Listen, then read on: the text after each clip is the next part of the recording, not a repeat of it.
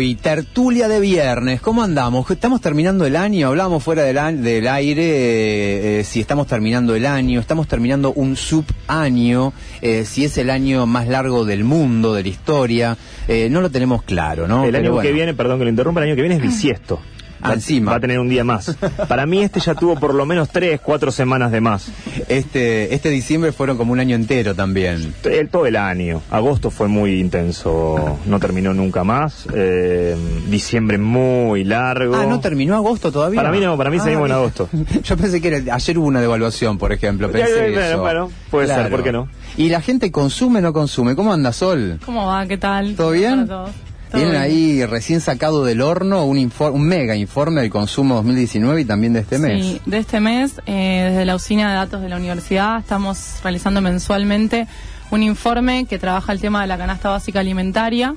Eh, la idea es poder estimar desde Rosario cuánto le cuesta a un rosarino y a una familia y a una rosarina, digo, con las diferencias cantidades que consumen mujeres y varones de distintas edades, eh, alimentarse y nutrirse mensualmente, ¿no? Ujú. Y mm, como dato a destacar de todo el informe, Bueno, al menos un punto, decir- después vamos desmenuzando, Te puedo por decir que eh, solamente para nutrirse, esto obviamente aclaramos que no incluye energía, no incluye vivienda, no incluye nada más que únicamente el alimento crudo. Energía, Eh, sí, servicios. decir, servicios, servicios necesarios. para bien. conservar esos alimentos, para cocinarlos, para, para conservarlos, para lavarlos. Solamente la comida. Solamente la comida y solamente aquella comida, que esto tenemos que decirlo, es la canasta básica, o sea, los 58 productos que el INDEC propone para nuestra región, que es la región pampeana, eh, que incluye, es, es bastante variado, pero aún así, digo, es eh, nutricionalmente se la podría cuestionar, digo, me parece que hay que volver a hacer un estudio sobre, sobre cuáles son esos componentes y de precios mínimos, esto es decir, no hay primeras marcas, no hay medias marcas, sino los precios más bajos dentro de cada producto. Ahí va. Eh, bueno, nos arrojó un precio que es 4.687 pesos para un adulto de entre 30 y 60 años, eh, con una variación mensual de un 4,8%. digamos. Ujú. Esto no estamos hablando de inflación porque es únicamente alimentos, también vale destacar eso, pero bueno, sí es un importante incremento de lo que vienen teniendo los, los bienes de la canasta básica. Dato clave, por persona. Por persona. O sí. sea, estamos hablando de... ¿Cuánto dijiste el número? 4.687 4, 6 pesos por, mensuales. por 5 nos vamos a 25 mil pesos Exacto. solamente de comida. Exactamente. El dato de apertura de esta tertulia, 25 mil pesos, necesita una familia de 4 o 5 personas. 20, daría más o menos 20.000. Hay también estimaciones de acuerdo al sexo y la edad. Ahí va. Eh, nosotros estudiamos una familia tipo que podría ser bueno una mujer y un varón con dos hijos, eh, con dos niños y nos da aproximadamente 17.857. Casi 20, no, Casi 25. 20. Va, sí. bien. Un bien. sueldo, Claro. ¿no? Sueldo promedio, cuando Solo en hablamos alimentos, de... es decir, Sol- sin, exacto. sin vestimenta, sin alquiler, sin servicios. Pablo Feldman, eh, terminando la segunda temporada en Radio Universidad. Así es, a partir de febrero vamos a encarar la tercera, muy contentos, muy satisfechos, muy entusiasmados porque ahora viene otra etapa, no solo desde el punto de vista del programa, sino del, del país, ¿no? Que presumimos nosotros va a ser mejor. Eh, no nos entra en la cabeza que sea peor, o sea que por exclusión más que por mérito ajenos, este, por una definición propia, eh, me parece que esto va a ir levantando, ¿no? Que, no, que ya estamos en el fondo y como dice Serrat, que cumple 76 años, bienaventurados los que están en el fondo porque solo queda ir para arriba. Y la verdad es que estamos ahí, ¿no? Lo que pasa es que en este país la historia ha enseñado que el fondo siempre puede ser peor y es de barro y que te seguís enterrando.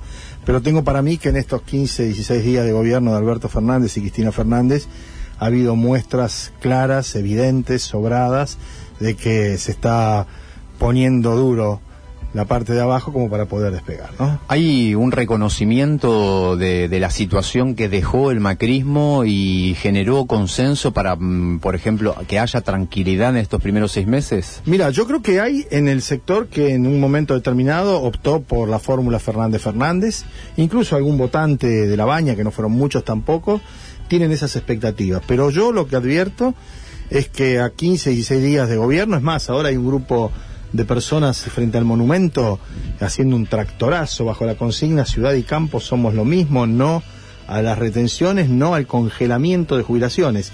Mientras tanto, eso ocurre allí, en los bancos de la City Rosarina, hay colas de dos cuadras de jubilados recibiendo cinco mil pesos ahora y cinco mil dentro de 20 días como primera muestra para 4 millones de personas que estaban sumergidas en la pobreza de un cambio de actitud. Yo creo que hay una situación eh, cultural, estructural, que va a ser muy difícil revertir y que Alberto Fernández tendrá que munirse de paciencia, tomarlo con calma y seguir adelante, aun cuando haya este grupo o estos sectores importantes. Macri sacó el 40% de los votos, el núcleo duro de la derecha en la Argentina es el 25%, y hay un 15% de personas que tienen una sensación o un sentimiento que es eh, imposible de racionalizar, que vos los escuchás en las colas de los supermercados viendo y eligiendo segundas marcas para tratar de llegar y cubrir todos, que siguen puteando a los chorros, a los que se robaron un Producto Bruto Interno sin tener idea de cuánto es un Producto Bruto Interno, ¿eh? de los que se llevaron todo y demás, por una cuestión visceral, cultural, de casi tinte racista, con el agravante de que está plagada de una ignorancia alimentada por los medios de comunicación que hacen su trabajo, porque hoy a 15 días de asumir Alberto Fernández, vos escuchás a Majul, a Novarecio, este, a Leuco, a Feynman, y siguen con la misma cantinela, sin hacer cargo en absolutamente de nada de la responsabilidad a los que se fueron, y la ves a María Eugenia Vidal tomándose el avión con Quique Saco, me alegro porque se recuperó rápidamente de la pérdida de su mujer, y la, la, la ex gobernadora viajando a París a recibir la, el año nuevo y Macri domando reposeras en Qatar y viendo la final de la Copa del Mundo y Angelini llamando por su mensaje de Estado al cacerolazo en el Monumento a la Bandera con una actitud absolutamente desprovista, no ya de autocrítica, sino de sentido común de guardarse, de guardarse porque la paciencia tiene límites. Vos no podés seguir provocando a la gente haciendo y diciendo cosas después de lo que ha pasado, ¿no? Eh, yo marcaba, y cuando hablábamos acá, antes de salir al aire, un hecho determinante y fundamental, y lo decíamos en el canal cuando cerrábamos nuestro programa, que es el año más fácil para los productores de televisión para hacer los anuarios. Viste que empieza en enero pasó esto, en febrero esto, en marzo, acá no pasó nada, o en todo caso pasó una cosa. Fue el 18 de mayo, día de la escarapela, que Cristina Kirchner despierta al país anunciando lo que cambió el curso de la historia, que es que ella iba a ser la vice de Alberto Fernández. Todo lo demás es lo de menos. El sábado del 2019. Exactamente, día de la escarapela. Me parece una simbología extraordinaria. ¿Qué estabas haciendo ese sábado? Durmiendo. o sea que te levantaste sobre las nueve no, con la noticia. un mensaje, mi hermano, gordo me dice, mira Facebook, yo no tengo Facebook, digo, yo no tengo redes sociales, no sea boludo, me dice, busca algo. te vino Miro así, y ya estaba así el de mi hijo, y estaba el mensaje de Cristina, este, y ahí me di cuenta, lo digo en serio, se terminó, dije. Se terminó. Y lo que en algún punto, yo sin ser ni haber militado, es más, hasta hago un grado de autocrítica, haber militado en el antiperonismo durante mucho tiempo, sobre todo en la época de la universidad, de estudiante y demás, era, no digo que era otro peronismo, pero no había aparecido Néstor y Cristina, que fueron los que cambiaron las cosas. Este, decía, pucha, mira vos, ¿no? Este, cómo esto ahora empieza a tomar otro color u otro tinte, ¿no? Y la claridad de Cristina, quiero decir, cuando uno ve los momentos difíciles y ve y escucha los canales de televisión y recibe el mensaje todavía castigando de la grieta y demás, yo digo, mientras esté Cristina al lado de Alberto, y eso está, uno puede tener algún grado de tranquilidad porque esa señora ve las cosas mucho antes que todos nosotros que toda la clase política, y me atrevería a decir aquello que pretendemos o presumimos estar dentro del microclima, de que la sabemos, que tenemos información, que hablamos con los diputados, que conversamos con el gobernador, que ahora va a venir el intendente y charlamos sobre récord. La visión preclara realmente de Cristina Kirchner es la que en alguna medida debe dotar de tranquilidad al pueblo que ha votado esa fórmula y que asiste ahora a situaciones complicadas, ¿no? Yo creo que Cristina sabía exactamente lo que iba a suceder, cómo iba a suceder y presumo que también sabe de aquí en adelante los próximos tiempos. Miguel Ruco, calle San Luis, ¿cómo andamos? Bien. ¿Todo bien? Bien. La última vez que viniste era un panorama eh, como que entramos al tren fantasma, la descripción de, de, terror básicamente. Negro, sí, Y ahora hay un poco de expectativas, cambió ese color oscuro. Yo creo que cambió la actitud del consumidor en general este, frente a una nueva expectativa que, que se abre. Bueno, eh, lo que la información de hoy, las colas en los bancos de los jubilados eh, cobrando los cinco mil pesos, que eso seguramente se vuelca al consumo, que estaba tan deprimido, lamentablemente para el comercio, la matriz productiva de Rosario es básicamente eh, comercial. La- eh, sabemos que hay poca industria acá en nuestra ciudad y que nosotros somos los que aportamos el principal ingreso a la municipalidad, que es el DREI. Claro. Eh, y obviamente, si no nos va bien a nosotros, la municipalidad tiene menos fondos para, para. Ahora se lo vamos a decir a Pablo, para que lo tenga en cuenta, ¿no? Bueno, pero hay algunos, lo sabe. algunos ejemplos que... Pablo Hapkin, Hapkin, eh, porque no, no, Fel- No, no, hágase cargo, Felman, hágase cargo. Tiene que dar lo respuesta a los comerciantes.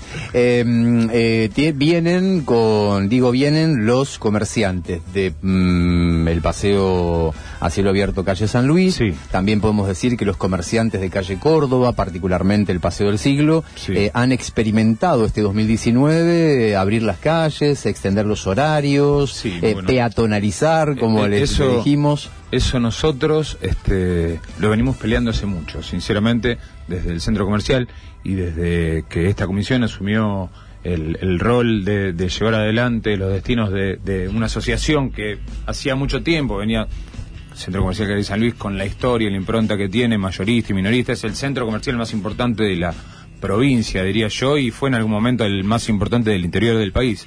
Calle San Luis, hace dos años tiene una nueva gestión, con una comisión de gente con mucha iniciativa, de gente joven, y eh, personalmente presenté este proyecto desde Comisión de Producción del Consejo, eh, y acompañado por, por eh, Lichu Seno, el concejal, que eh, llevó al, al- al Consejo la propuesta de peatonalizar calle San Luis en vísperas del Día de la Madre, que funcionó como una prueba piloto y muy bien, con muy buena convocatoria, y además este, con buen resultado también en lo económico para los comerciantes. Miguel, toda la gente que se veía en los eh, en las fotos, en los mm, pequeños videitos, compró o hubo mucho paseo también. este, en esta en esta fecha, el 21 de diciembre, fue, la verdad, exitoso para todos los comerciantes, inclusive por estadística, el 21 de diciembre eh, se vendía menos que a lo mejor el 23, que era una fecha mucho más importante, ma- con más próxima, eh, y el, el 21 fue excepcional. Para nosotros, teniendo en cuenta de que venimos de un año muy complicado para el comercio en particular y para las pymes en general, eh, obviamente también hablábamos of the record, eh, la industria fue muy perjudicada lamentablemente eh, por la política económica que impuso el macrismo. eh, la verdad que nosotros defendiendo puestos de trabajo, estructuras, en algunos casos de muchos meses deficitaria, sinceramente, a pérdidas, sosteniendo estructura, pues tampoco es fácil este, achicar estructura, ¿no es cierto? Si vos tenés que achicar personal, tenés que indemnizar. Claro. Hay muchas veces que sos rehén de, de sostener la estructura, ¿no? Podés achicar eh, algún gasto extra. sé que algunos aflojar- un foco, aflojar pero claro. sí, sí. Pero la idea es dar otro servicio. Calle San Luis también tiene otra impronta. Y nosotros también eh, estamos eh, tratando de imponer otro tipo de servicio. Eh, Calle San Luis se transformó en, en- en un lugar donde la gente se encuentra más allá de que lo que destaca eh, a nuestro centro comercial es el precio y que Claro. en una época de crisis es contracíclico, la gente se vuelca en el centro comercial Calle San Luis a buscar mejores precios y la variedad de productos que tiene, porque tiene de los más económicos a- hasta los que se pueden conseguir a lo mejor con una luz que lo alumbra en un shopping este, que decorado de otra manera, encontrás el mismo producto, el mismo producto en, en textil, en regalería, en juguetería, bueno, Claro. juguetería en estos, en estos días, obviamente por, por Navidad y por Reyes, es el rubro que, que más se destacó, ¿no? Por Pero- excelencia, claro. por excelencia. Miguel, eh, y también le, le preguntamos a, a Sol en un instante para, para ir viendo y configurar lo que es la, eh, la postal. Eh, hace dos años atrás venimos relatando desde los medios, particularmente los medios este, televisivos, el tema de las persianas bajas. Sí, claro. Eh, de hecho hubo este análisis, estudios, este, contabilizando la cantidad de negocios que, que hubo, este, básicamente, que cerraron, que se tuvieron que trasladar, eh, que tuvieron que achicarse eh, en tres este, mm, veces el tamaño original. ¿Cómo describís esta postal que tiene que ver con las persianas bajas, con la inactividad? ¿Cómo quedó eh, calle San Luis, el centro de Rosario Bueno, después en del general? En general, el centro, y sin mm, particularizar calle San Luis, se ha dado que el comercio, por esta cuestión de, de la pérdida de poder adquisitivo de nuestros consumidores, básicamente, ¿no? Eh, eh, Sol hablaba de- del aumento de la canasta básica y, y la gente prioriza alimentos, prioriza necesidades básicas, básicas y posterga el consumo de los productos que nosotros ofrecemos en nuestros comercios. Lamentablemente se ha dado que muchos han bajado las persianas, hay muchos rubros muy afectados por la mm, por la pérdida de poder adquisitivo y porque bueno a lo mejor las joyerías, las regalerías, eh, las relojerías, por una cuestión también de que mm, va cambiando la época y la gente a lo mejor consume menos algunos productos, se ha dado el recambio, ¿no? Se ha dado el recambio en calle San Luis, hay muchos lugares que lamentablemente hoy inclusive los ves con la persiana baja, eh, con los carteles de, de alquiler, pero se ha dado mucho también esto en los barrios y así se mm, refleja en la venta mayorista. Nosotros que tenemos el termómetro de lo que pasa en los barrios, en los pueblos de localidades vecinas, se ve que eh, lamentablemente por ahí la gente sí se vuelca a, los centros comerciales que, que han tratado de, de imponer este eh, algún tipo de servicio extra o esta idea de peatonalizar y en los barrios, en los pueblos ha caído mucho el consumo, mucho más al mejor, eh, porque se, se nota, se refleja en la, en la venta, en la caída profunda de la venta mayorista, eh, inclusive en 7 o 8 puntos porcentuales más que en la venta minorista, ¿no? Sol, ¿cuál es el análisis Sí. teniendo en cuenta también que son muchas las pymes que bajaron sus persianas o cerraron sus puertas, ¿no? Sí, en, Eh, en realidad ahí a mí me gustaría traer algo que tiene que ver con, con los informes de actividad económica que realiza el INDEC, que nos vienen trayendo mes a mes caídas interanuales eh, de dos puntos, de tres puntos. Bueno, en este mes la caída fue un poquito menor, alcanzó el 0,9%, pero hace 18 meses que hay caídas interanuales consecutivas. Esto obviamente es reflejo de una situación económica que empieza por el lado de las devaluaciones que, que vivimos en 2000, a partir de 2017, 2018, pero que también tiene que ver con las altísimas tasas de interés, las dificultades para el financiamiento, eh, bueno, ni hablar de la extinción de los ahora 18, los ahora 12 y la caída del salario real. Digo, es imposible pensar en una actividad económica que crezca si tenemos un contexto de desocupación y de pobreza como el que estamos viviendo, ¿no? Eh, y en esto los principales rubros afectados son, como bien decía eh, el compañero, eh, la cuestión de la industria, el comercio mayorista minorista, la construcción, todo lo que está muy sujeto a, a la actividad económica y quienes a lo mejor tienen una incidencia menor en esta caída o incluso han crecido son las actividades primarias, eh, que se benefician obviamente con las devaluaciones, que son exportadores y demás.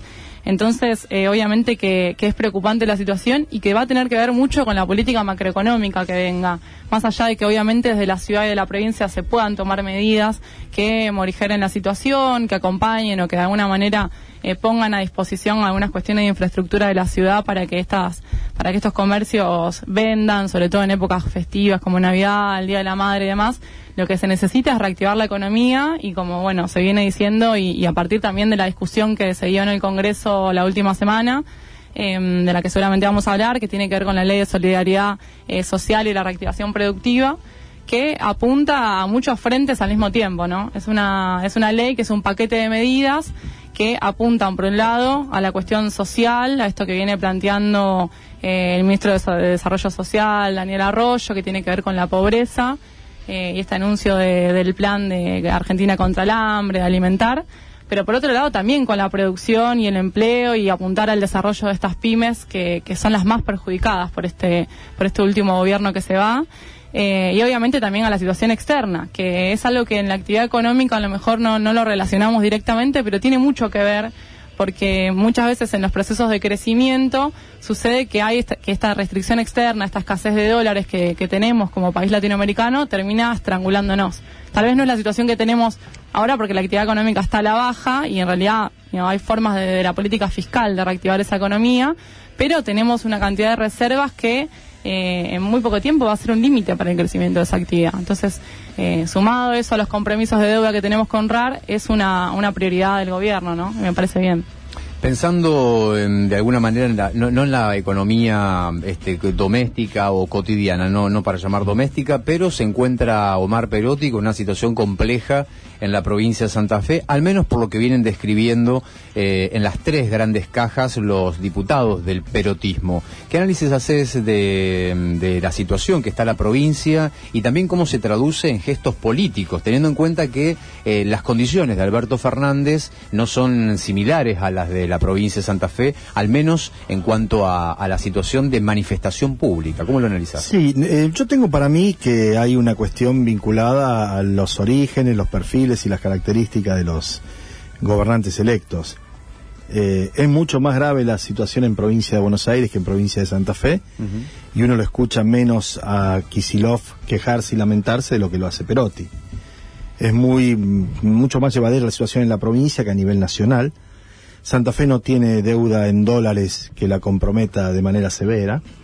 Tiene evidentemente un déficit fiscal que, como yo no soy de los este, adoradores del superávit, ni creo que valga la pena que te condecoren en la Fundación Libertad o que te lleven a la mesa especial este, o que entres ilusionado. Bueno, a Lipsi le pasaba eso, ¿no?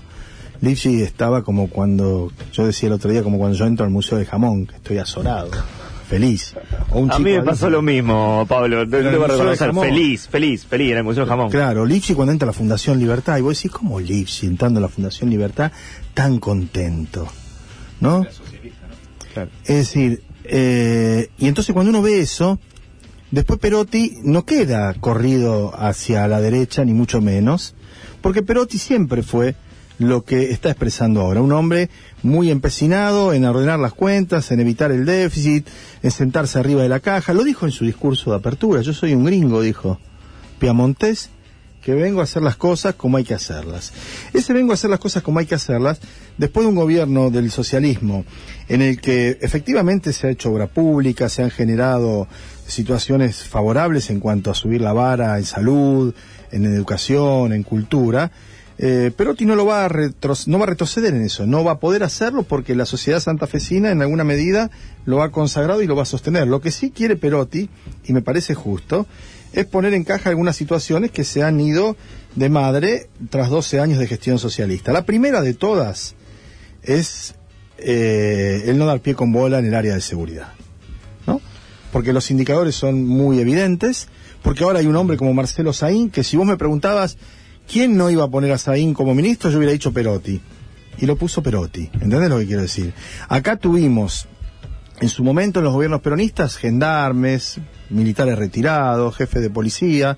Después con el socialismo tuvimos académicos, tuvimos buena gente, persona honorable, pero que no conocían, ergo Lamberto, y derivamos en Puyaro, que es un hombre con buenas intenciones, con mucha energía para trabajar y poco conocimiento sobre el área.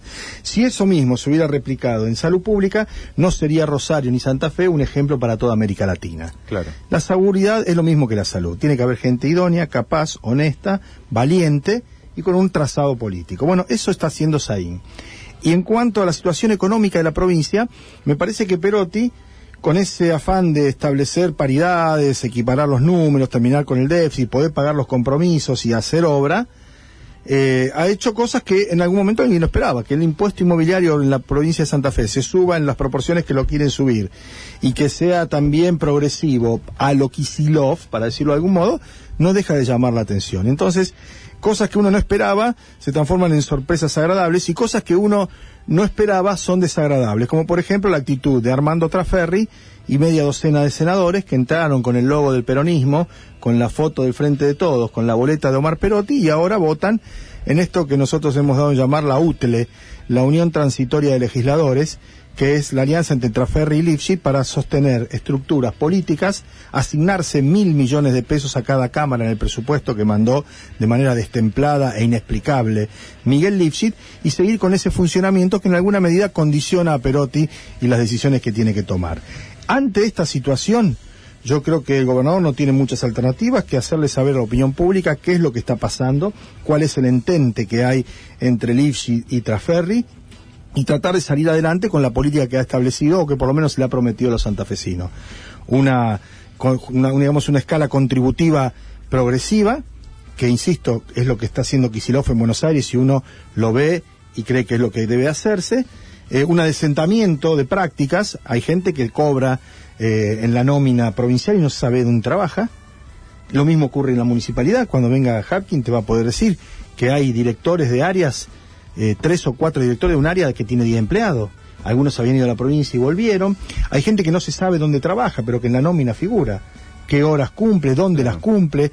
Que laburen. Nadie pretende que se quede nadie sin trabajo, ni precarizarlos, que los que estaban laburando sean incorporados, bárbaro. Pero eh, así como vos prendés la radio, a las dos está Fiori y vos sabés que labura y cobra por lo que hace, yo quiero que pase lo mismo en todas las dependencias públicas, provinciales y municipales. Hay una, hay un megaplan mm, vinculado a, a reforma tributaria, entre comillas. Está la idea eh, de, de lo que más se destaca por fuera de lo tradicional, más allá de que no sea nuevo ni inédito, propone el gobierno de Perotti cobrarle a cerealeras y también a las entidades financieras. ¿Qué opinas, Miguel? Claro, bueno, son los grandes beneficiados de la política económica anterior, ¿no es cierto? Y seguramente, bueno, esto del tractorazo y esta historia, eh, que la verdad que le, le da vergüenza ajena, eh, la idea de eh, a- apoyar al sector eh, industrial, al sector comercial, que es el generador del 60% o casi el 70% del empleo privado. ¿no? Porque sabemos que la primarización de la economía lleva a mayor desocupación. Nosotros eh, proponemos eh, un, un tributo especial, un tratamiento especial para las pymes en situación de crisis. Hay también un informe de AFIP que dice que el 60% de los quit tiene deuda con AFIP. Eh, en los últimos dos años eh, de la política económica anterior, cerraron 60 pymes por día en el país. O sea, para reconstruir la matriz productiva de, nuestra, mm, de, nuestro país, tendría que estar, mm, de estos cuatro años que tiene Alberto Fernández, abriendo 20 pymes nuevas por día, para, para volver a estar como estuvimos en, algún momento, ¿no es cierto? Eh, lamentablemente, esto, ¿sabes? Hay, también una de cua- cada cuatro pymes que están en situación al borde del, del, del- del cierre, ¿no es cierto? Eh, y la verdad que eh, todos esperando que mejore la situación, a veces tratando de, de- de sostener la, la empresa, eh, a veces, muchas veces empresas familiares de muchos años, empresas con, con, con historia, que lamentablemente vemos que, que tienen que bajar su persiana. Es tristísimo, es triste la situación de las pymes, es, triste la, la situación, por eso también eh, pedimos que se simplifiquen los tributos para las pymes, eh, que, que, se implemente una moratoria, pero una moratoria, pues sabemos que hoy este, entras en una moratoria que también es imposible de pagar, o pagar la moratoria, o pagar lo- los impuestos que te van corriendo, ¿no? Entonces se hace imposible. Para... Yo te digo con conocimiento de causa, de causa hay muchas pymes y comercios que están endeudados con el sistema financiero, en- eh, muchas veces postergan pagos de, de- a lo mejor no... Perdón que te interrumpa, Miguel. sí. ¿Están eh, también endeudados con los servicios, como puede ser la luz, el gas, Es el que, agua? bueno, eh, eso si lamentablemente no lo puedes dejar de pagar, te lo cortan. Entonces, esos todos postergados. Esos todos postergados. Y este, obviamente con la FIP. No, no a lo mejor el, el 931, que es el, el aporte patronal, porque también incide también después, este, obviamente en la obra social y vas en gana, vas en gana. Pero postergadas, eh, hay muchos eh, que tienen inspecciones retroactivas 2017, 2018, y todavía no ha entrado 2019, con ajustes, con moratoria, con multa. Que la gente hoy dice, si no viene una moratoria con quita o con, un- con una tasa de interés lógica, que también decía Sol, el financiamiento también imposible para las pymes. Miguel, ¿qué opinas del planteo que se hace ante una moratoria de mm, flexibilizar o de hacerle una caída, un descuento a quien tiene este, una gran deuda por Claro. X motivos? Tenemos cinco años de, de déficit o ir marcha atrás y generó una, una acumulación de deuda con el Estado, con el gobierno. El gobierno hace una quita de intereses, de punitorios. Lo primero que se escucha es de está mal lo que está haciendo Perotti, Hapkin, porque está beneficiando al que de alguna manera no cumplió. Al que no Eh, cumplió. Claro. Sí, sí, lo he, lo he escuchado, sí. ¿Qué Y- dice Feldman? No, que esa es la idea errada de la meritocracia, que no cumplió Claro. porque no pudo. No pudo. ves que el tipo se compró Claro. una 4x4 Exacto. nueva y está negreando o está po- postergando las devoluciones es una cosa. Ahora, la gran mayoría de la gente que no ha pagado los impuestos y demás es porque no ha podido. No, claro, no, que porque no, pudo- quiso. Que no pudo y porque además el Estado, aún haciendo esa moratoria, recauda más que si no la hiciese, porque la verdad que hay un gran porcentaje de incobrabilidad entre esas pymes que están en situación de deuda con el Estado. Digo, y también contribuyentes, digo, el TGI sucede lo mismo. Exacto. Eh, es lo que sucede hoy. A partir de esta situación económica, eh, a veces hacer una moratoria le implica al, al Estado municipal y provincial un ingreso de recursos que si no, no estarían disponibles. Claro, y el concepto ese del y yo me siento un bobo porque pagué. Mentira. Uno se siente aliviado porque pudo pagar. Claro. La mayoría de los casos. Alguno por ahí dice, pucha, habré podido haber hecho una bicicleta o alguna cosa. Podría haberla hecho, pero la gran mayoría que tiene emprendimientos familiares de mucho tiempo, lo que dice él, ¿no? La gente que labura en calle San Luis, que se conocen todos. Ahí está Soso, ahí enfrente está Dumí, ahí está Esbarli. Yo he caminado muchos años por ahí. Eh, y es gente que hace lo que puede para protegerse y para cuidarse. No son eh, las grandes tiendas ni los grandes grupos económicos. El que no paga es porque no ha podido pagar. Entonces lo que vos podés hacer, Hapkin, Perotti y demás, es hay que pagó en tiempo y forma premiarlo. Entonces el año que viene, cuando haya que pagar un tributo, le descontás el 10% por haber pagado todo. Que igual vas a recaudar más. Acá la doctora puede explicarlo con mayor solvencia. Premiar al que pagó bien, no castigar al que no pagó, porque el que no pagó no pudo pagar. Hay un poquísimo, bajísimo porcentaje de gente que especula, calcula y garca. Digamos, Eh, la gran mayoría que no pagó es porque no pudo, o como bien decía ella, ahora con la moratoria, esperando, porque la verdad es que ahora hay que esperar la moratoria, ir a pagar ahora hay que esperar la moratoria. Tampoco es gente jodida, ¿entendés? Es decir, eso es lo primero que hay que sacarse de la cabeza, ¿no? Ese concepto de maldad que hay en el comerciante o en el industrial. La verdad es que los que podrían pagar y no pagan, eso sí, no tienen problemas. Esos son, como decíamos antes, los pules de siembra, las cerealeras, los bancos, las empresas energéticas. Con eso no hay ningún problema. En términos, digamos, de decirles pueden o no pueden pagar. Eso no pagan porque no quieren. Pero es muy fácil establecer quién no pudo. Pero hoy están todos los datos para- para comprobar eso, ¿no? Pero aparte otra cosa más. El impuesto inmobiliario rural. Está fenómeno. Ahora, más importante sería rehabilitar la Junta Nacional de Granos, poder tener los drones con las fotos aéreas, multiplicar el área sembrada por el rendimiento en quintales y ver cuántos camiones mandan efectivamente a la balanza y cuánto van en negro. Porque esa es la actitud contumaz, permanente, sostenida del chacarero grande argentino, que es negrear. De cada tres que manda, uno solo paga impuestos. Entonces, si vos corregís eso, no hace falta ni aumentarlo, ni el revalúo catastral. Con cobrar lo que hay que cobrar, alcanzaría. ¿Es corregible? Me parece que sí, es una decisión política, una voluntad y una determinación y además estructuralmente equiparlo. Es decir, acá él lo debe saber mucho mejor. Eh, el tema de los inspectores. ¿Cuántos inspectores hay? ¿Cuántos inspectores, por ejemplo, hay de bromatología o de sanidad? Si vos lo querés inspeccionar, inspeccionás. Ahora, si vos querés perseguir, perseguís. Pero no se trata de perseguir, se trata de establecer parámetros de justicia. Porque además, no es lo mismo el que hace las cosas bien que el que las hace mal.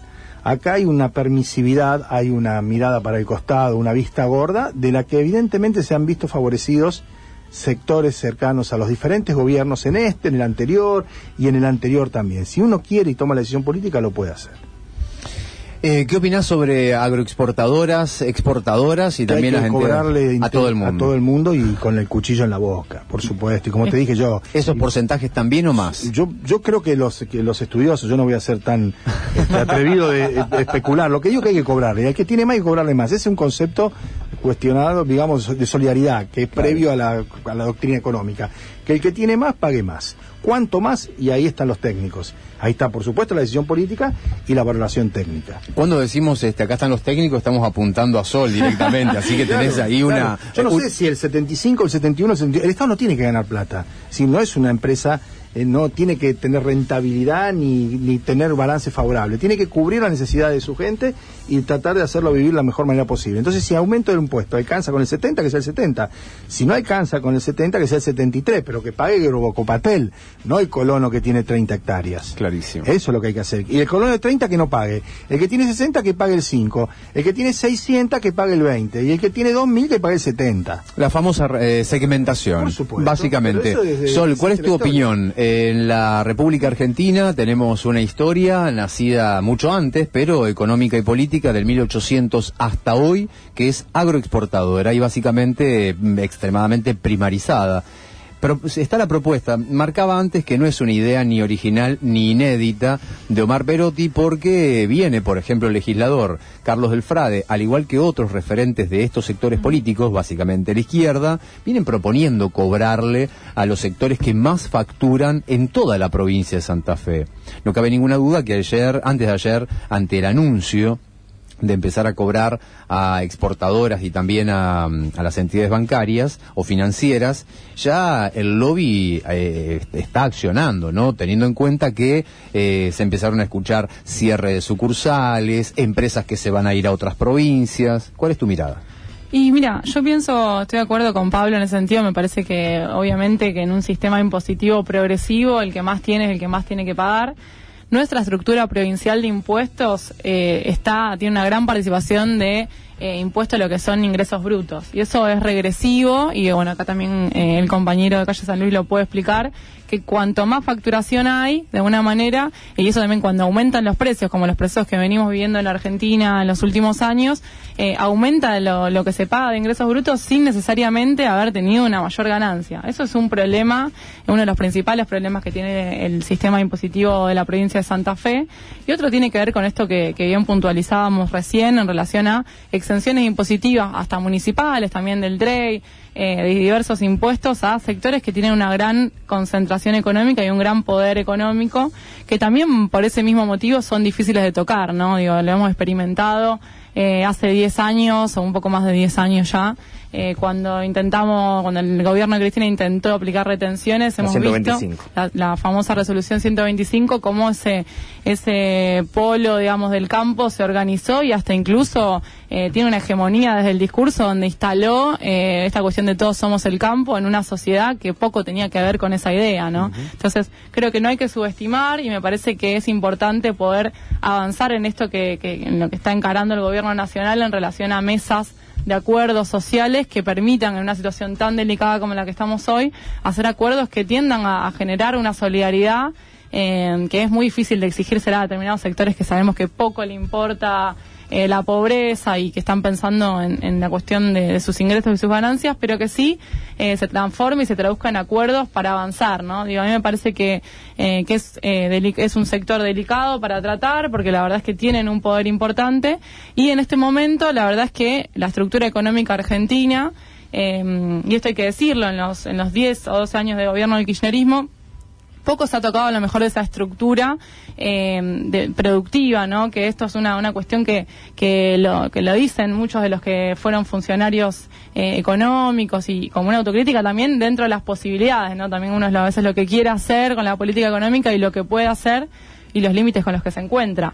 Pero sí tenemos una estructura productiva muy dependiente de las divisas que genera el campo y eso es un problema, ¿no? Y es también lo que decía Pablo en relación a eh, cuánto eso se declara y cuánto no. Pero sí es cierto que hoy gran parte de las divisas que necesitamos para importar insumos productivos, para garantizar eh, el pago de la deuda externa, provienen del sector agropecuario. Bueno, hay que pensar cómo ese sector agropecuario eh, traza algunas cadenas de valor, donde no exportemos únicamente soja y trigo crudo, sino que vayamos generando eh, aceite, que vayamos generando biodiesel, que vayamos avanzando en una industria agropecuaria que también eh, es necesario y poder, bueno, de alguna forma hacer que esas divisas, que es lo que se está intentando hacer a partir de la diferenciación de distintos tipos de dólar, se prioricen en la producción, se prioricen en la importación de cuestiones relacionadas a la industria del conocimiento, se priorice eh, en sectores que producen dólares, como vaca muerta, como, bueno, como mismo la industria del software.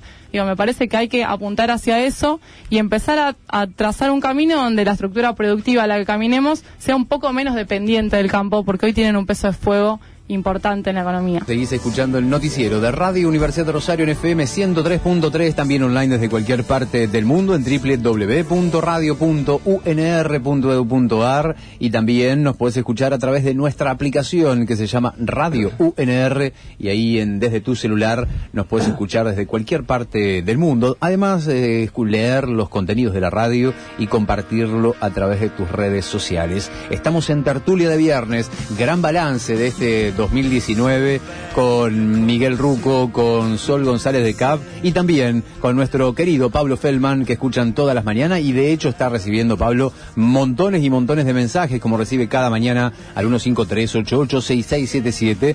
¿Cuál es tu opinión, tu análisis, tu balance de este 2019? ¿Y cuáles son las expectativas del futuro, particularmente de este 2020? ¿Qué pasará el día lunes? Lunes, último día de programación del 2019 en Radio Universidad. Lo único que puedo comen- comentar es que estamos ahí tramando hablar de sexo, hablar de magia y hablar también de fiestas. Esa es la idea, es la síntesis del noticiero central de Radio Universidad para el próximo lunes. Así que empezá a pensar sexo, magia y fiestas. 153886677.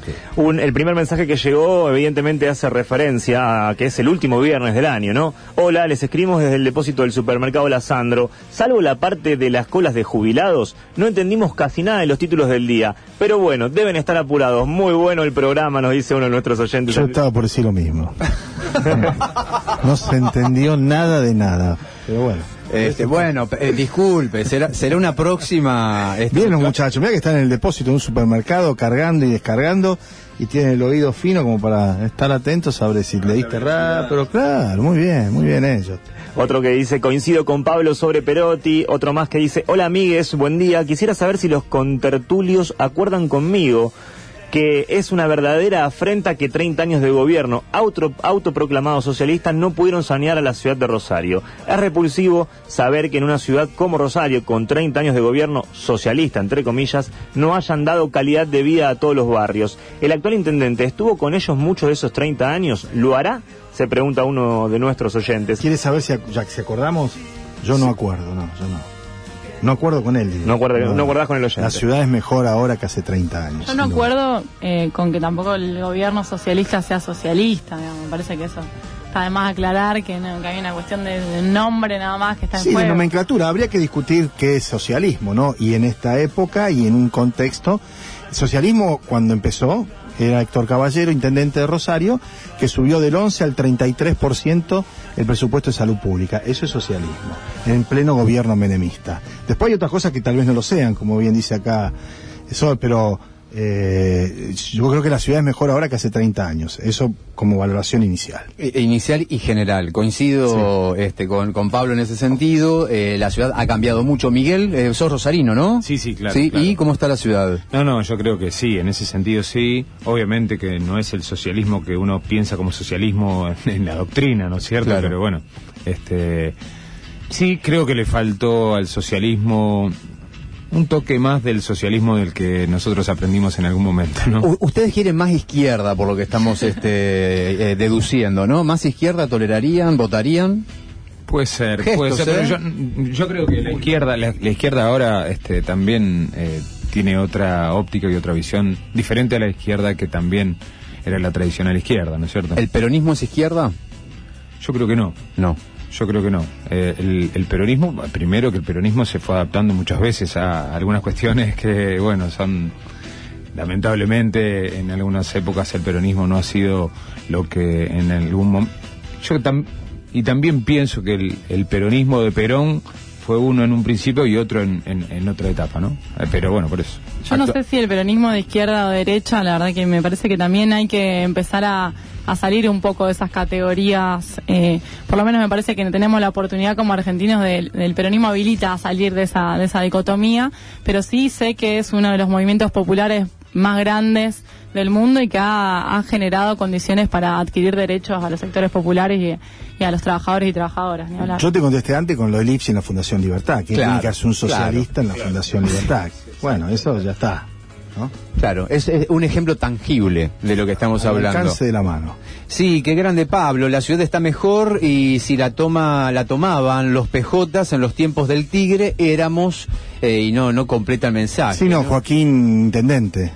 Claro, éramos Joaquín, claro, éramos. Como dicen los ah, claro, americanos, éramos, eh, no comments, claro. Está, claro, clarísimo. El peronchismo no es izquierda, ni de derecha, ni nada. Es una asociación ilícita, nos dice acá, solo eso. Maguila Ah, desde su jaula. El amigo, claro, y ves, ves el amigo gorila, ¿eh? No, pero está bien. El peronismo, mira, yo una vez entrevistaba a Reutemann en Canal 3 hace de esto 15 años. Tiriquitín. En un Ah, momento habló determinado, hace 15 años, sí, en un momento determinado yo le hago una pregunta a Reutemann cómo se definiría políticamente, porque él me estaba diciendo que él admiraba a Lula y que tenía muchas coincidencias.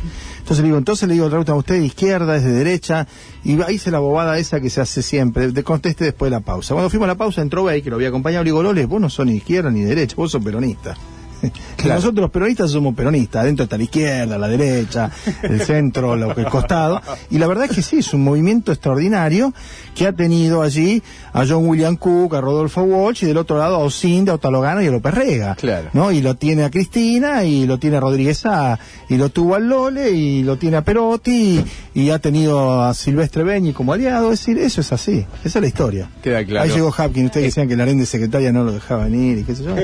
¿Cómo andamos? Ah, Está bueno. Haciendo el ingreso triunfal del intendente de la ciudad de Rosario, Pablo Hapkin. Puede ser que no sea socialismo, pero dentro de cuatro años la provincia va a estar peor que hoy, dice acá el oyente, la oyenta del 575. Eh, tres, eh, tercera, eh, tercera posición el peronismo, dice acá mm, el amigo del 706. Eh, uh, qué tertulia larga. Bueno, un texto largo, ya mismo lo, vamos a leer en minutos nada más. Nos está mostrando que hay billetes falsos y que de hecho hubo un operativo en la zona de mm, Oroño y Cochabamba. Lo comentamos en los títulos. Pablo, deja de tirar nombres que me da dolor de, de panza, dice acá un colega tuyo que se llama también Pablo. Es, es el oyente más gorila del mundo, no de Radio Universidad. Eh, no, no, esto callo tuyo, nomás coinciden, coinciden en eso, Pablo, nada más que eso. ¿El que gorila o que se llama Pablo? Se llama Pablo, por ahí ¿no? Yo estoy, yo estoy pagando algunas culpas de aquellas épocas. Ojo que ahora entró otro Pablo. No digo nada de gorila, pero estoy diciendo que a esta altura ya el que niegue lo que representa o ha representado el peronismo en la historia argentina, la movilidad social, el cambio estructural y la diferencia con el resto de América Latina, me parece que ya no es una cuestión de gorilismo o no gorilismo, sino de ceguera prácticamente, ¿no? Bienvenidos al flamante intendente de la ¿Cómo ciudad de? Rosario. ¿Cómo andamos? Un gusto. Bien, gracias bien. por venir a la No, tertulia de viernes. Eh, llegaste, dijimos, Justo, el ¿no? intendente viene con picada bajo el brazo y Arabasta se portó, ¿eh? te ganó de mano. Le podemos, este, podemos decir, Arabasta, solo ayúdame. ¿Qué tenemos en esta canasta Hay con de el cual todo, desde peras con roquefort a jamón crudo, bondiola, creo que es eso, y quesos de distintos tipos, incluyendo uno que es verde. verde? Ya eh, averiguamos. Tenemos la, es. tenemos, tenemos Ah, bien, detalle. ese no lo puedo describir, no sé qué Es es. con pesto. Ah, mirá. Queso ¿Viste? con pesto. Ahí tenés. Queso con pesto. Lo acabo de probar y está. ¿Está bueno? Lo- ¿Se lo recomienda el intendente? Vamos a probar todo, obvio. Bien. Bueno, bueno, nos está faltando un poco el pan, pero tenemos una campaña antihidrato, así que, ah, quiere tomar algo. Bueno, bueno, cumplimos, ¿eh? es una cuestión de sueño. Usted pide y directamente. Hapkin, ¿cómo encuentra la ciudad? Ahí estamos, con inconvenientes y con muchas cosas valiosas. Vengo de el brindis del, de fin de año con todos los equipos de salud del municipio y obviamente eso es algo muy valioso y después en términos financieros, económicos y en temas de mantenimiento, no sobre todo en el estado de calles con algunas complicaciones. Pero bueno, es creo que la situación general del país también y, y estamos todos tratando de encontrar herramientas para que esto hacia adelante mejore y me parece que en todos los órdenes del Estado se está dando esta situación. Eh, recién hablamos sobre, mm, si querés, podés sumarte al planteo si el peronismo es izquierda o no, pero podés obviar esa, esa idea. Lo que sí estamos, de- desembocamos en ese planteo, en esa pregunta, porque hablamos de consensos y de construir consensos para poder gobernar. ¿En qué situación está tu gobierno? Lo que significa el Frente Progresista Cívico y Social en relación con el Frente de Todos, a pro- en nivel provincia, a nivel nación. Muy bien, yo te diría, vamos a terminar el año con un- una serie de herramientas que le pedimos al Consejo, el presupuesto y, y un paquete complementario, un la ordenanza tributaria, que se aprobó en algunos casos por unanimidad, en otros casos con 25 sobre 28 votos, o sea que hemos podido consensuar ampliamente muchas de las medidas que, habíamos propuesto y estamos también esperando y aportando a que en la provincia se dé lo mismo en estos días, de acá al lunes. Y, y bueno, y viendo también cómo evolucionan las cosas a nivel nacional, ¿no? Atentos en algunas cosas que, que nos interesa defender, porque son históricos y siempre va a haber que pelear. Hoy veía la noticia de que se aseguraba el boleto del precio del boleto del transporte en Buenos Aires y Gran Buenos Aires.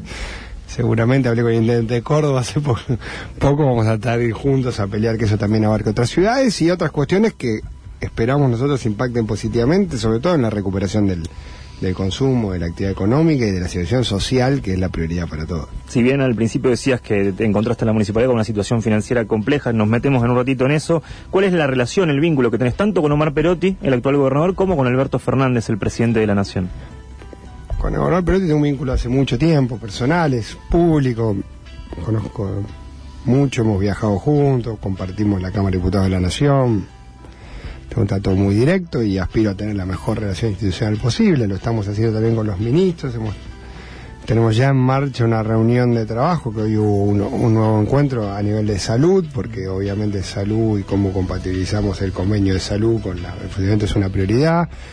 Estuvimos en el mismo esquema con el ministro de Seguridad, vamos a tener una mesa de trabajo cotidiano sobre el territorio de la ciudad y eso ya ha empezado esta semana.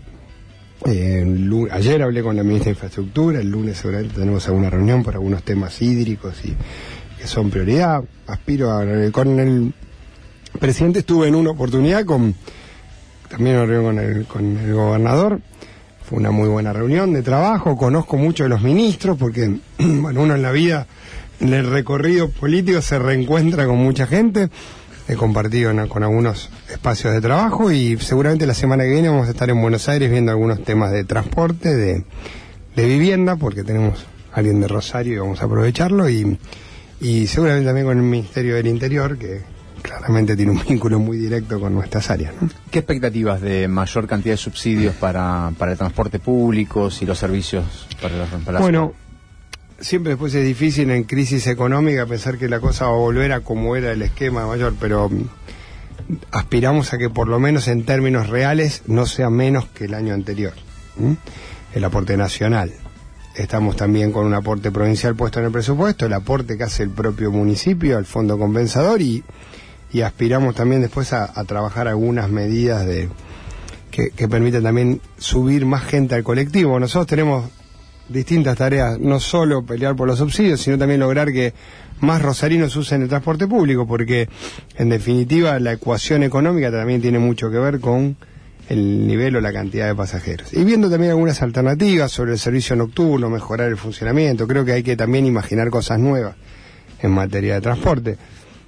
Rosario ha tenido cosas positivas, lo de las bicis sin lugar a dudas es un gran acierto, ahora vamos a tener algunos cambios porque los votó el Consejo Nacional del Sistema de Bicis Públicas. La movilidad en general requiere permanentemente cambios, obviamente siempre la gran preocupación es el, el valor del boleto, que es lo que vamos a tratar de preservar todo lo posible, sin duda alguna en enero y en, y en febrero y veremos si cómo eso se prolonga en el resto del año de la manera más liviana posible. Si bien arrancaste hace, hace poquitos días la, la Intendencia de la Ciudad de Rosario, ¿se, se estima cuál es el, el estudio de costos que arroja el boleto, teniendo en cuenta que, que- que se viene barajando con eso la potestad para aumentar, aumentarlo o no? Si, si bien no está formalmente, yo siempre para... Hay un indicador sobre el boleto de transporte en que es un costo de dólar, dólar 10, ese es como un parámetro mundial. Bueno, en Argentina hasta costaría saber qué dólar usar. Estoy pensando que estamos unos 20 pesos Pero, atrasados. entonces, sí, claro. depende cómo lo mires. Claro. Estamos, no. Si es con el 30 Depende cómo lo- estamos lejos, lejos. Pero de todos modos, eh, para no alarmar, también está claro que es un sistema que no puede funcionar al, al, al valor real porque no se subiría a nadie, ¿no? No, no, no, estamos. Entonces tenemos que, mm, con tranquilidad, enero va a ser un mes tranquilo, entiendo que todo febrero también, y buscaremos las alternativas. Cuando tengamos más claro el panorama de subsidios, en una mm, economía inflacionaria es muy difícil imaginar que eso se mantenga eh, sin alteración, pero también creo que hay que tratar.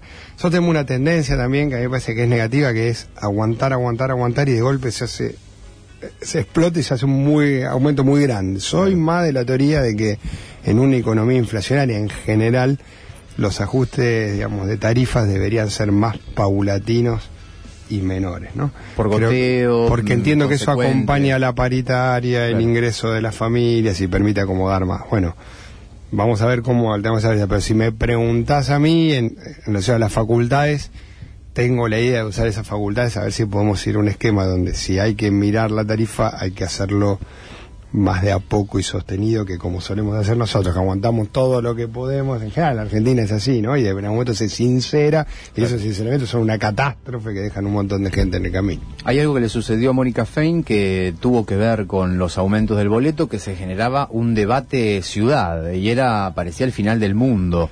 Este, cada vez que tenía que retocar el boleto o la tasa general de inmuebles. Eh, ¿Crees que puede darse una situación similar, que hay consensos diferentes a los anteriores? Tenemos un mecanismo aprobado por el Consejo que es diferente, que nos, da la oportunidad de hacerlo paulatino.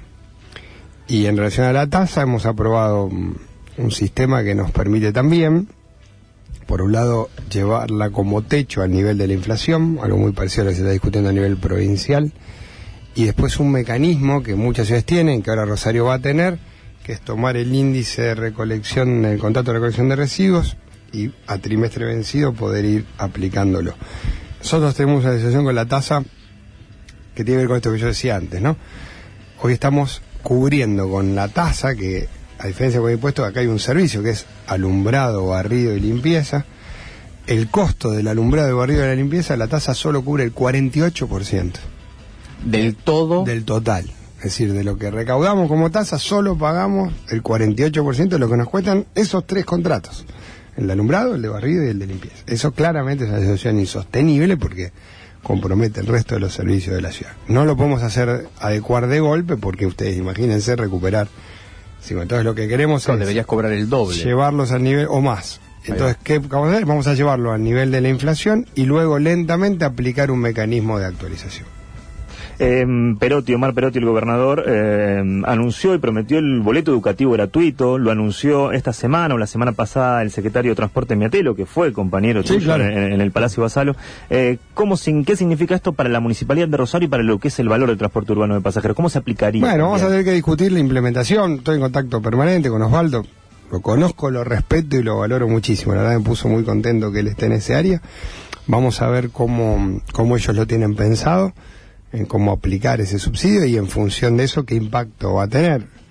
Eh, no me quiero adelantar yo a decir que esto va a tener un, impacto en monto económico. Claramente es bueno porque si a nosotros eso nos implica un aporte provincial para que más gente suba al colectivo y nosotros también tenemos un sistema medio boleto, claramente nos beneficia. Pero soy muy respetuoso de los tiempos porque tampoco es una medida tan fácil de tomar mientras no sabemos cómo va a ser el esquema nacional de subsidio. A Hapkin le consulto si van a seguir, mm, este, cómo, va, cómo va a ser la cuestión vinculada a los contratos que dejó Mónica Fein. Hay montones de preguntas y por supuesto que es la misma consulta que venimos haciendo también al gobierno provincial. Que hay una situación en áreas, por ejemplo, que nos interesa preguntarte sobre el teléfono verde. Eh, la pregunta, respuesta sobre lo que tiene que ver con la primera atención de violencia de género, pero preguntarte también el plan que hay en tu gobierno vinculado a este a este área que tenemos una situación de emergencia que es eso se desarrolló mucho tiempo con un convenio con los con dos colegios profesionales, los de psicólogos y abogados. Ellos seleccionaban eh, profesionales y, y nosotros eh, como municipio tenemos un convenio con los colegios quienes están involucrados en este convenio manifiestan una duda en relación a la continuidad. Estamos viendo algún mecanismo de emergencia en relación a, que no se corte el servicio el 31 de diciembre. Y pensando, te lo anticipo, a mediano plazo, algún acuerdo más sólido con la universidad y tratar de trabajar el tema de una integral. Y también nosotros tener un peso más fuerte de las áreas propias del municipio en, en la organización de esa tarea, que es una demanda que plantean estos trabajadores del teléfono verde que considero razonable, que es no podemos dejar el funcionamiento del servicio solo sostenido por quienes participan de este convenio. Queda claro eso. Eh, Pablo, este fin de semana, o mejor, este fin de semana, estoy completamente corrido con los días. Sí, estamos esta semana, esta semana, mm. eh, de 24 a la noche, 25 a la madrugada, eh, se armó y también podemos hablar de, de, Pichincha, estoy pensando en el tema control. Eh, se da la situación del 25, al igual que lo va a pasar el primero de enero. Eh, algunos puntos de la ciudad, como plazas conocidas, también lo que es la zona de parques y barrancas. ¿Cómo fue el operativo que pensaron, teniendo en cuenta en la convivencia que tiene que haber, eh, ya sea de fuerzas mm, este, provinciales con las municipales. Venimos marcando que hubo este, años atrás una situación un tanto tensa y desagradable que se daba con eh, motorizados, entiendo que de control más que de, guardia urbana, donde mm, iban con las motos entre medio de quienes estaban haciendo picnic de noche, eh, requisando las canastas, las heladeritas, y se generaba, porque una situación violenta, donde por supuesto quien estaba sentado respondía a los agentes y terminamos con al otro día con, con las noticias lógicas de tanta cantidad de, inconvenientes por mm, y en definitiva el por era un abuso de poder tal vez o una definición no clara eh, ¿A dónde hablamos de definición? Que se puede usar el espacio público, inclusive de noche, compartir, que se puede llegar a tomar alcohol en el caso de márgenes este, controlados. ¿Cómo pensaron toda esta situación y cuál es el saldo de esta experiencia pasada? La verdad tuvimos un 24 relativamente bueno. Digo relativamente porque la masividad es muy difícil de administrar, ¿no? Eh, lo digo en términos positivos.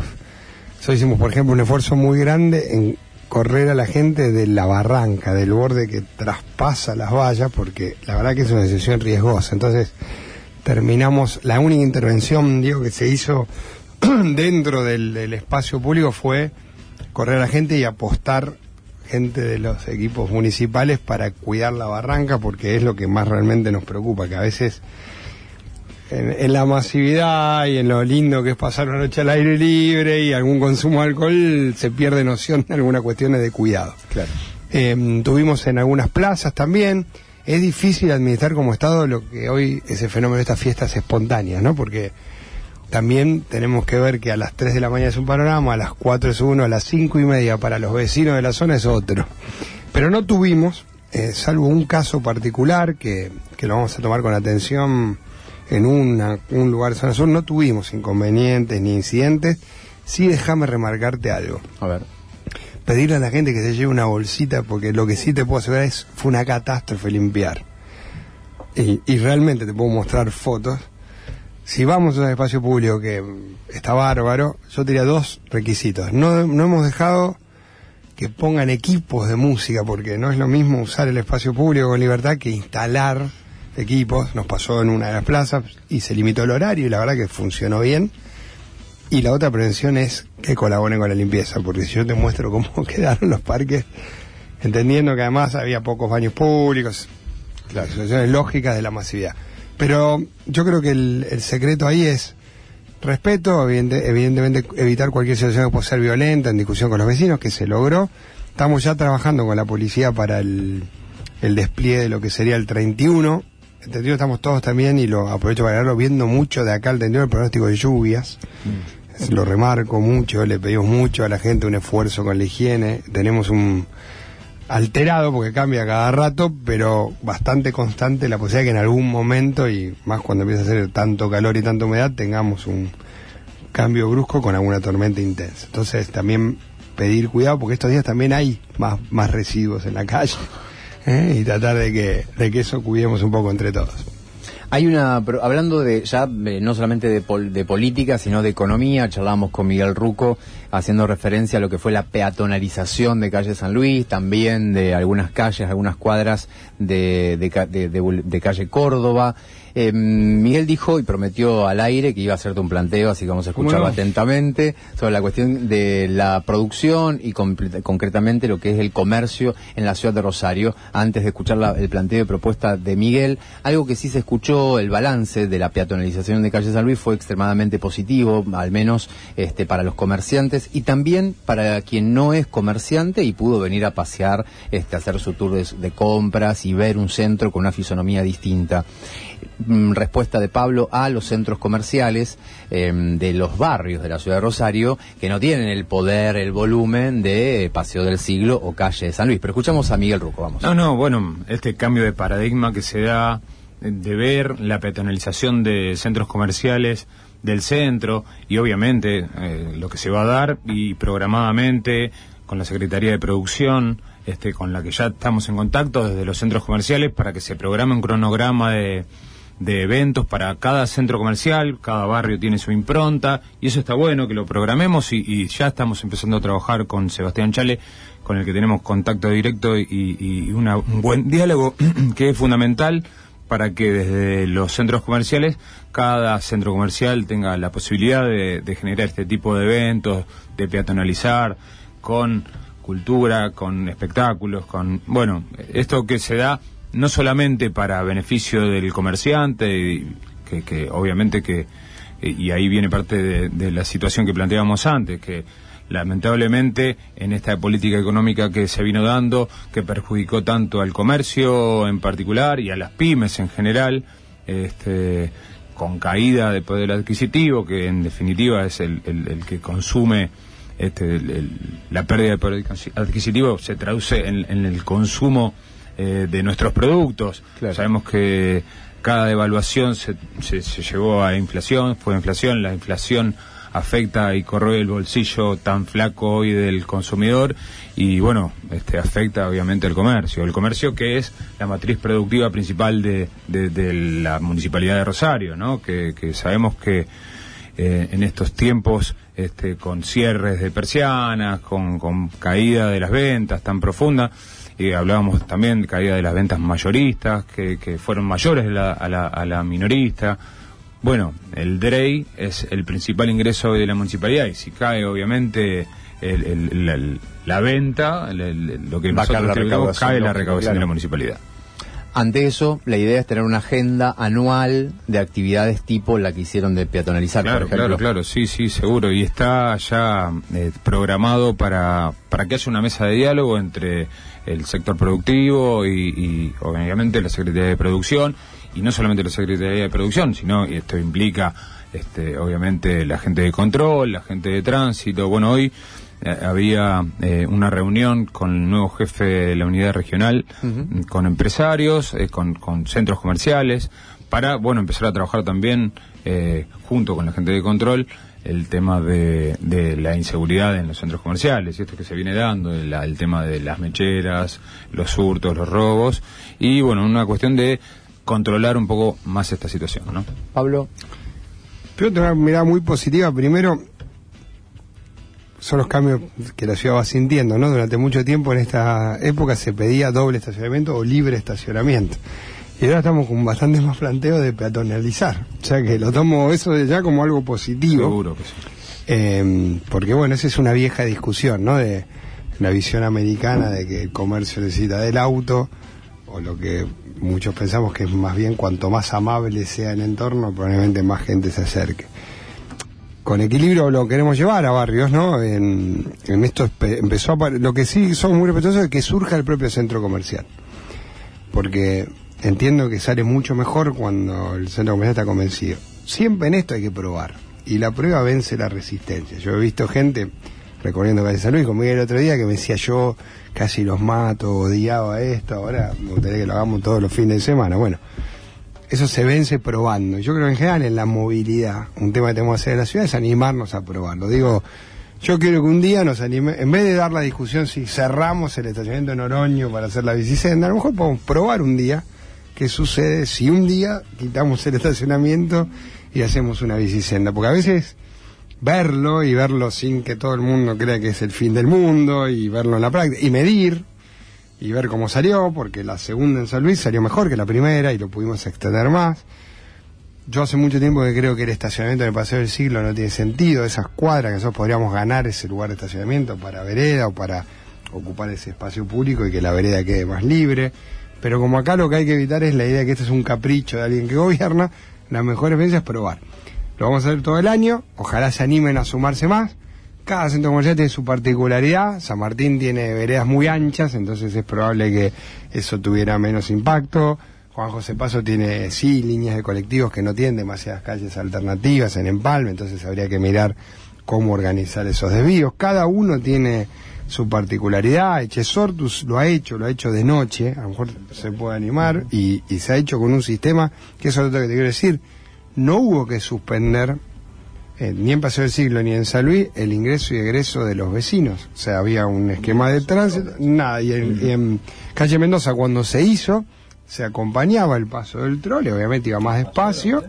Pero creo que eso también, uno puede tener un operativo concentrado en que nadie pierda sus derechos. Me gustó mucho la experiencia, me gustó, las recorrí a, a todas ellas y me parece valioso e insisto, creo que empezamos a salir de una vieja discusión. acá nos marcan en Que la es- Cuénaga también que hubo... Acuénaga fue el sábado también, a la tarde, por eso es como que está floreciendo esta idea de que termina siendo bueno para el comercio a pesar de que se altera la movilidad del auto.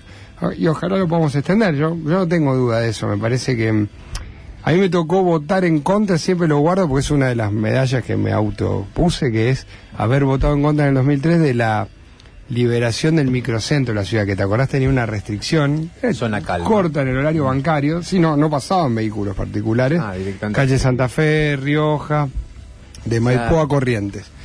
Y eso se liberó en el año 2003. Y me acuerdo que la presión de los comerciantes era, se vienen los shopping, porque en ese momento en la instalación del primer shopping acá, y obviamente la crisis económica del 2002. Y yo voté en contra, no me, cago- no me gané la simpatía de los centros comerciales en ese momento, dije, miren, la ciudad en 10, 15 años va a tener que volver a discutir cómo restringe. Y no tengo duda que en algún momento vamos a tener que discutir cómo restringimos. Y también déjame decirte una cosa más, Rosario tiene problemas de tránsito, pero están concentrados, son menores, y me animo a decirte que si resolvemos el problema del respeto, si me- levantamos el nivel de educación vial, mucho menos problemas de tránsito que en muchas otras ciudades. Eh, más concentrado en la doble fila que se genera, en el horario bancario y la entrada y salida de los colegios. Si apuntamos a eso, yo estoy seguro que podemos tomar alguna medida de movilidad que va a tener impacto bueno en el área central, por ejemplo. Última tertulia de viernes aquí en Radio Universidad de Rosario, FM 103.3. Están llegando muchísimos mensajes al 153886677. También tenemos, estamos preparando la tertulia del lunes. Magia, sexo y fiestas, ¿era? Ya le llegó un mensaje, ¿sabes? Perfecto. Ah, llegó un mensaje, a ver qué dice. Uh, sexo. ¿Qué lunes, papá? Dice un oyente o No vamos a oyenta al repartir, eh, vamos a 1538. hablar de, vamos a hablar de, no podemos repartir en radio, pero bueno, este, piense un poco, eh, 153886677, sáqueme de acá, vamos directo, agradecemos a Arabasta, Balcarce 400, que trajo una canasta alucinante, me parece que tiene que ver con la llegada del intendente de la ciudad de Rosario, ¿no? Balcarce 476, Balcarce 476 es el lugar donde podés encontrar los mágicos, esta magia que tenemos acá al lado nuestro, alimentos gourmet, ¿Qué, qué tenemos, Sol? ¿Qué encontramos? Entonces, nos quedamos con los quesos de colores. Sí, Verde, eran ¿qué era? ¿Por pesto. qué? Pesto. Pesto, ahí está. Pesto. Pesto, bien. Y después hay distintos jamones, eso no sé si es lomo. Hay un tomate que hicieron como una Sí, especie pero de es rosa decoración, roja. me parece. Eh, no se come. No, no, Te quería preguntar que no. eso. Listo, lo dejamos ahí en el que no. medio. No hay drama, dale, perfecto. Eh, vemos unos jamones alucinantes que deben ser del Museo del Jamón de Feldman. ¿Qué más? Eh, ¿Qué es eso? ¿Bondiola? ¿Será eso redondito? Esto. Bueno, ponele. Sí, sí. Sí, Sí, ¿no? Es bondiola. Confirman. Bueno, perfecto. Sí, vengan, vengan todos aquí. Urquiza 2050, pueden entrar al estudio. Arabasta, es Balcarce 476. Le agradecemos profundamente, muchísimo, que nos hayan mimado durante todo este año y básicamente, más que a nosotros, a los tertulianos que trajeron las picadas para, para el Destertulianes durante todo, todo el año. 153886677 son, es nuestra línea de contacto, siguen llegando mensajes. Estamos con Pablo mm, Hapkin, Pablo Feldman, Miguel Ruco y también Sol González de Cab, charlando hasta las 14, Licha. Muchos mensajes. El derrame del campo, el derrame del campo en Rosario es blanco y negro. Este último alimenta financieras, cuevas, narcotráfico y la construcción de alta gama. Otro dice el peronismo no encaja en la lógica binaria de izquierda y derecha por ser un espacio identitario transideológico. Diego, por favor, ¿le podrías preguntar al intendente qué van a hacer con el tema de circunvalación? Ayer fue un desastre, pero con la mano de Dios. Yo la circulo todos los días y no se ve mucho control. Solo algunas chatitas con cámaras, nada más. Pero lo de ayer deja al descubierto lo mal que se maneja y la falta de educación vial. ¿Qué piensan hacer con esta arteria tan transitada y tan peligrosa? Saludo al tocayo, dice Pablo. Otro más dice, si la peatonali- peatonalización funciona los sábados, ¿por qué no sacar autos de la calle y meter transporte público y bicicletas? Otro más dice, calle Mendoza se puede achicar y sacar las dobles filas, o que los inspectores se pongan a trabajar y lo fajen a multas. De Avellaneda a San Nicolás es insoportable, nos dice Pablo también. Otro que llegaba más temprano, perdón por la comparación burda, pero creo que la lógica del capitalismo es universal. Cuando las empresas transnacionales en Bolivia pasaron del 82 al 18% de ganancia, no se fueron. Buen programa, feliz año, nos dice otro oyente u oyenta, nuestro mensajero. Un abrazo fuerte a Pablo y buena gestión. Julio de Uni manda mensaje a nuestro mensajero. Buenas, estaba escuchando lo que hablaban del campo. Lamentablemente la producción agroexportadora que tenemos es dependiente de insumos químicos y contaminantes. La mayor rentabilidad y los mayores recursos se los llevan las transnacionales y cerealeras, que dejan pocos recursos en este suelo. Lo único que dejan es la tierra, el agua y el aire contaminados. Hasta que no cambie la forma de producción, no dejaremos de depender de ellas. Es una nueva forma de neocolonialismo. Apoyemos las producciones agroecológicas que generan arraigo rural, puestos de trabajo y alimentos sanos para el pueblo. Algunos de los mensajes que fueron llegando a nuestro mensajero, el 153-886677. Buena buenas, feliz Navidad atrasado y feliz Año Nuevo. De nuevo Pablo, genio a todos, gracias por el año, lo que lo escucho aprendí muchísimo. Soy Carlos Monteto, no sé de qué Pablo habla. Soy este Carlos Monteto, ¿eh? su regidor y saludos también a todos, los escucho todos los días, decirle al intendente sexo en las plazas el lunes entonces. Bueno, ¿se puede? Yo te veo muy entusiasmado ¿Qué? con ese trípode, ¿no? ¿Trípode? Sí, de sexo, magia y fiesta. ¿Está bien o no? No está muy bien, hay momentos en que hace Lo falta magia, a determinada edad es más magia que y más y más, más que sexo y, y fiesta, ¿no? Pero de todas maneras te veo ahí con una suerte de empecinamiento sobre el asunto que me parece muy bien. No, lo que estaría bueno, sobre todo lo de las plazas, es que lleven la bolsita para llevar lo que Más que nunca, ¿eh? Claro, claro. Por favor. Acá, acá un oyente me decía que le marcara a Hapkin que hay lugares del primer mundo al que tanto queremos parecer, ¿no? Que el recolector de residuos no pasa todos los días. Ni siquiera pasa cuatro veces por semana, ¿no? Pasa dos veces a lo sumo y en los espacios públicos la gente va efectivamente con su bolsita y toda la guita que se ahorra, que es una impresionante, porque yo calculo que la limpieza de la ciudad deben ser 100 El millones. contrato más caro del El más caro de el todo. de recolección. Con que vos te ahorres el 20%, o sea, en vez de pasar todos los días el recolector, pase 5 en vez de 6, voy a tener un 20 menos ahí. Si ese 20 vos lo aplicás a planes de convivencia, de educación, de civismo, lo que dice él, mata dos pájaros un tiro. Es decir, es notable, ¿no? Por eso yo creo que una de las cosas que marca una diferencia entre las gestiones es esto de recuperar la perspectiva de la ciudadanía. No, me parece que eso hay que ensalzarlo. Y no es únicamente decir buen día, cómo le va, por favor pase, sino generar conciencia de estas características. ¿no? Lo mismo que en su momento, cuando esté en mejores condiciones el transporte público, las restricciones de ingreso al centro, las cabeceras y las líneas y caminar y andar adentro y dejar el auto, eso todo es favorable, todo es beneficioso para el medio ambiente, para la convivencia, para la economía fundamentalmente, ¿no? Pero te veía con eso de la magia, el sexo y todo eso, digo, bueno, si el lunes está proponiendo eso, más que nunca hay que llevar la bolsita. Bueno, por Eh, eso, claro, es necesario, sí, ¿no? sí, por supuesto. Este, andar eligiendo la plaza. Y reciclable, ¿eh? Porque dijo Hapkin, no so-. Biodegradable. Protesto, dice acá el amigo del 424, que creo saber quién es. Protesto, yo también quiero picadas, dice FP. Estuvo el viernes pasado. FP. Es el ícono de la ciencia de toda la región. Ah, Florencio Podestá, le mandamos un gran abrazo. Sí, perdón, sí, el, sí, el sí, viernes sí. pasado estuvo aquí en la tertulia el director del CONICEN de Rosario y bueno, no tuvimos la posibilidad de, de agasajarlo, despedir el año con una con una este, picadilly, pero lo hacemos. Lo vamos a hacer, claro, por días, supuesto. sin, sin lugar a dudas. 153886677 están llegando montones de mensajes y vamos a compartir, ya estamos en la recta final. Pablo, mm, respuesta general a algunas que había, Sí. inclusive también hay muchas preguntas de obras paralizadas eh, en la zona oeste, algunos mensajes que después si querés te los, no, los pasámelo, yo los contesto. Pero en general sí sería. Circunvalación, quiere decir, porque hemos hecho, cambió ahora esta semana la empresa, porque esa es una vía nacional, nación con sede, tiene una concesión sobre el mantenimiento, cambió ahora la empresa, vamos a empezar a trabajar. La prioridad es radares fijos. La verdad que el grueso de los problemas de conducción es de velocidad. Hay hoy radares móviles, eh, necesitaríamos una autorización para poder instalarlos, vamos a tratar de trabajar en esa autorización. Bien. Eh, Y- obras en general, plan de obras. eh, también hablamos al principio de la charla sobre el tema de los fondos, en qué situación está la ciudad de Rosario. Y ya te aprovecho a sumar a la pregunta de los oyentes. eh, grandes obras eh, se verán en estos cuatro años. Bueno, ¿Cómo lo proyectás? primero digo, apenas recompongamos un- el, el primer pago del sueldo de enero, digamos, y la, pensar que uno asume el 10 de diciembre, paga aguinaldo el 20 y paga salario el- la primera semana de enero, todos juntos. Em, vamos a tratar de poner en bacheo. ¿eh? Eh, La ciudad tiene muchos meses de atraso en bacheo y las calles están realmente mal, incluso muchas calles por las que circula el transporte público, entonces esa es una primera prioridad. Vamos a tratar de conseguir financiamiento internacional. Muchas obras, yo creo la prioridad son las de integración. Tenemos un crédito para, para intervenir Villa Banana, ese es un crédito grande otorgado, vamos a empezar con eso. Estamos gestionando lo que es la reconversión del Mangrullo y Saladillo, cambiaría realmente la, el contacto de la ciudad con el río hacia el sur.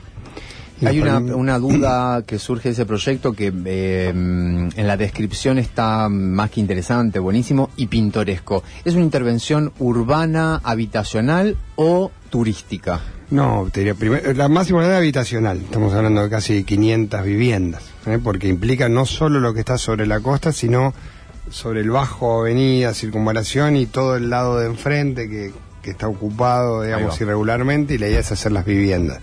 Y, y te diría después, sí, por supuesto, ganando, el, el segundo es de espacio público, está tratar de un espacio público hacia el río en el sur y toda la recuperación de las avenidas y de los bajos del Saladillo. Y tercero, sí, ojalá hay una idea de un mercado de pescadores, porque es una zona que tiene tradición en ese sentido, y obviamente ojalá sea turística también, digamos, ¿no? Pero te diría que el impacto más grande ahí es el habitacional, ese es el corazón del proyecto. Hablamos Además de- es una zona de riesgo climático, ¿no? Que eso es lo otro que te quiero decir. Es, recurrentemente tenemos algún problema de tipo de inundación, ¿no?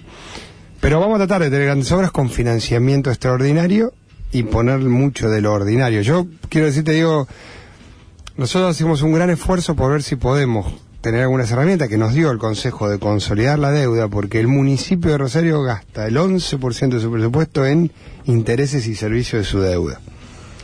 Es la segunda jurisdicción después de salud.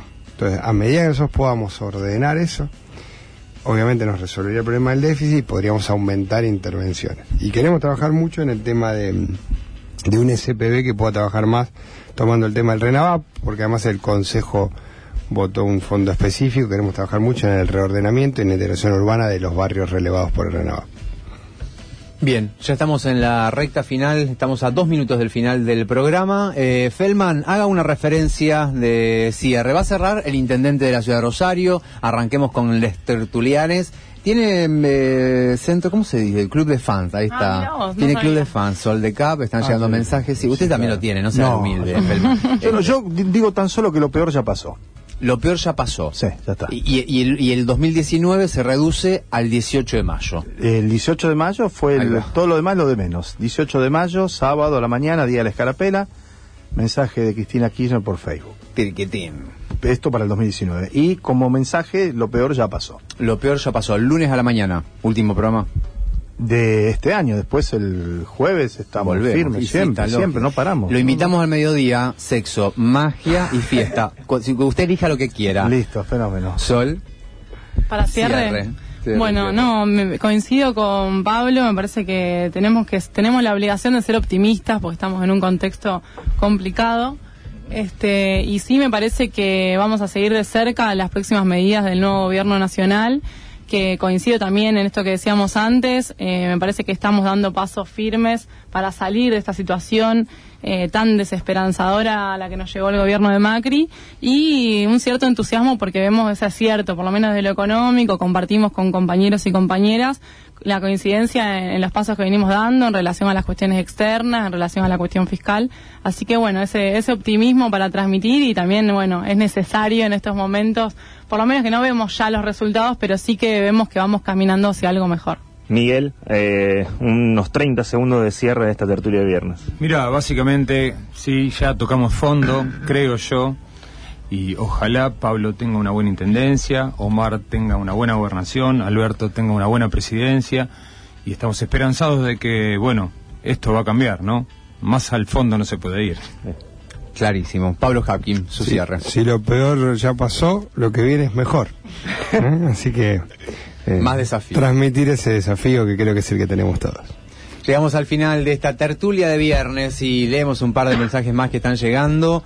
Muy bueno el programa, nos dicen acá del 737. Llegan muchos mensajes de distintos barrios preguntando también qué es lo que va a suceder con distintas este, distintas eh, instituciones que funcionan en los barrios. Hace un tiempo no puedo escucharlos por el laburo y regreso. Qué bueno que me invitan a la festichola en la plaza, gente hermosa, que tengan un muy buen año. Nuevos saludos a Pablo Feldman. Sigan así, soy Jorge de Rondó 4000. Ayer eh, me fui media hora tarde, llegué 18.30 a mi casa por el accidente de circunvalación. Una verdadera vergüenza, nos dice acá el amigo del 069. Ahora entendí por qué estás pidiendo que te invitemos a la plaza. Vamos, 153886677. ¿Y los artesanos qué hacemos? Si llueve no tenemos lugar donde trabajar. Hace 16 años soy artesana, no nos tienen en cuenta. ¿Qué va a hacer al respecto Lorena Barneche? Siempre los escucho. Pablo, A Pablo le dejaron un pueblo no preparado para la alegría popular. Debería saberlo, dice otro oyente. Hola, por favor, poda de árboles. Muchos están rompiendo los frentes de las viviendas. Y el último, un saludo para Sol González de CAP y preguntarle cuáles son los próximos análisis de la usina de datos de la UNR,